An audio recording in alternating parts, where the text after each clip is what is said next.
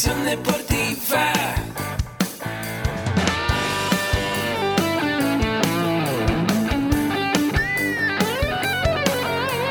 Yo soy Ahmed. Somos guerreros. Hola, bienvenido a la Asociación Mexicana de Educación Deportiva. Soy el doctor David Lezama, presidente de AMED, y es para mí un gusto darte la bienvenida a estos podcasts. Este programa está diseñado para compartir contigo conocimientos de los temas que nos apasionan a todos los que amamos el físico-constructivismo y el fitness y queremos mantener un estilo de vida saludable. Hablaremos entonces de entrenamiento, de nutrición, de suplementación, de farmacología y de un tema que cada vez toma más importancia, el marketing deportivo digital. Tendremos como invitados una gran variedad de opiniones y profesiones, entrenadores, nutriólogos, profesores de AMED, químicos farmacobiólogos, médicos, preparadores físicos y desde luego deportistas. Sus historias, consejos y testimonios te ayudarán a aumentar tus conocimientos y desde luego también tu número de entrenos de clientes, haciendo más exitosa y profesional tu profesión de entrenamiento deportivo. También aprenderás técnicas más eficaces del marketing que te ayudarán a monetizar esta profesión. Si quieres saber más de nosotros, visítanos en la casa virtual de la familia Med, www.amedweb.com. ¿Cuánta proteína debo comer cuando estoy haciendo un programa para perder peso? Y a qué me va a ayudar en este proceso. Soy el doctor David Lezama y el día de hoy, en este episodio de tu podcast AMED, el deporte, la nutrición y el emprendimiento deportivo más cerca de ti, te voy a platicar un poco más, ya lo hemos platicado en varios episodios, de las ventajas o los beneficios que puede aportar incluir mayor cantidad de proteína en tu dieta mientras estás perdiendo peso o estás en un programa de déficit calórico. Ya hemos hablado que la proteína es un nutriente, macronutriente, es decir, los macronutrientes nos dan energía, 4 calorías por cada gramo de proteína, muy importante y que está involucrado en prácticamente todas las funciones y procesos corporales. Es el nutriente clásico como recuperador y formador de tejido es importantísimo para la recuperación después de tu ejercicio y como ya sabes están formados de carbono, hidrógeno, oxígeno y nitrógeno que se combinan para formar aminoácidos que son los bloques que forman la proteína. De esos aminoácidos ya hemos hablado que hay ocho que el cuerpo necesita obtener directamente de la alimentación para que ésta sea considerada completa. Pero vayamos a los beneficios que nos da la proteína en un programa de pérdida de peso y a cuánta proteína es recomendable tomar. Eh, si tú estás buscando perder peso, debes de calcular más o menos entre 1.6 y 2.2 gramos de proteína por kilogramo de peso. ¿Y estos qué beneficios te va a dar? ¿Qué beneficios te va a dar comer esta cantidad de proteína? Bueno, pues te va a ayudar, entre muchas otras cosas, a tener una mayor sensación de saciedad. Sí, la proteína te ayuda a sentirte satisfecho por más tiempo. ¿Por qué? Porque tarda más tiempo en ser digeridas.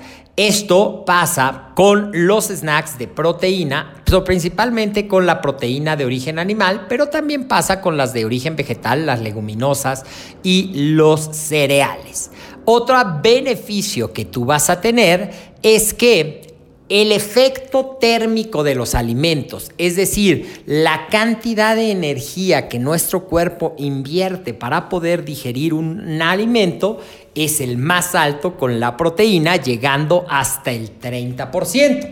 De esta forma, si tú incluyes proteína de buena calidad en cada una de tus comidas, pues estás aumentando el gasto calórico simplemente por el efecto de la digestión.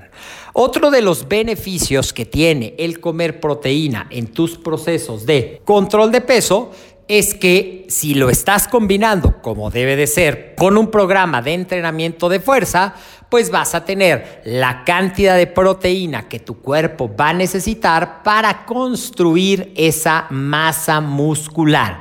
Y para evitar la pérdida de masa muscular. Fíjate, hay un estudio muy interesante que comparó el efecto de una dieta de baja proteína, menos de un gramo de por kilogramo de peso, con uno que consideraron alta proteína, 2.3 gramos por kilogramo, en la pérdida de masa magra. Y en promedio, el, grupo que comía menos proteína tuvo una mayor pérdida de masa muscular, más o menos kilo y medio, comparado con el grupo que comía más proteína, que solamente perdió 600 gramos de peso de masa muscular. Claro que para que esto pase, la mejor receta, como ya te dije, es combinar el ejercicio de fuerza enfocado a la hipertrofia. Y la otra es que de los tres macronutrientes, el que más trabajo, porque hay una mayor cantidad de pasos que se tienen que hacer para que sea almacenada como grasa, es la proteína. Así es que siempre y cuando no te pases del total de las calorías, es más difícil almacenar la proteína como grasa que almacenar, por ejemplo, los carbohidratos simples o las mismas grasas. Así es que algo que te recomiendo mucho cuando tú estás en un programa de pérdida de peso, contrario a lo que muchas personas hacen, cuida la ingesta de proteína de calidad completa para apoyar a tu cuerpo. Y desde luego, recuerda que la mejor combinación es la restricción moderada a través de la disminución en las cantidades de calorías combinado con un programa de ejercicio integral que incluya el entrenamiento enfocado a la hipertrofia para ir al mismo tiempo desarrollando tu masa muscular y darte un cuerpo más tonificado y el ejercicio cardiovascular, que es una de las muchas herramientas que combinado con esa alimentación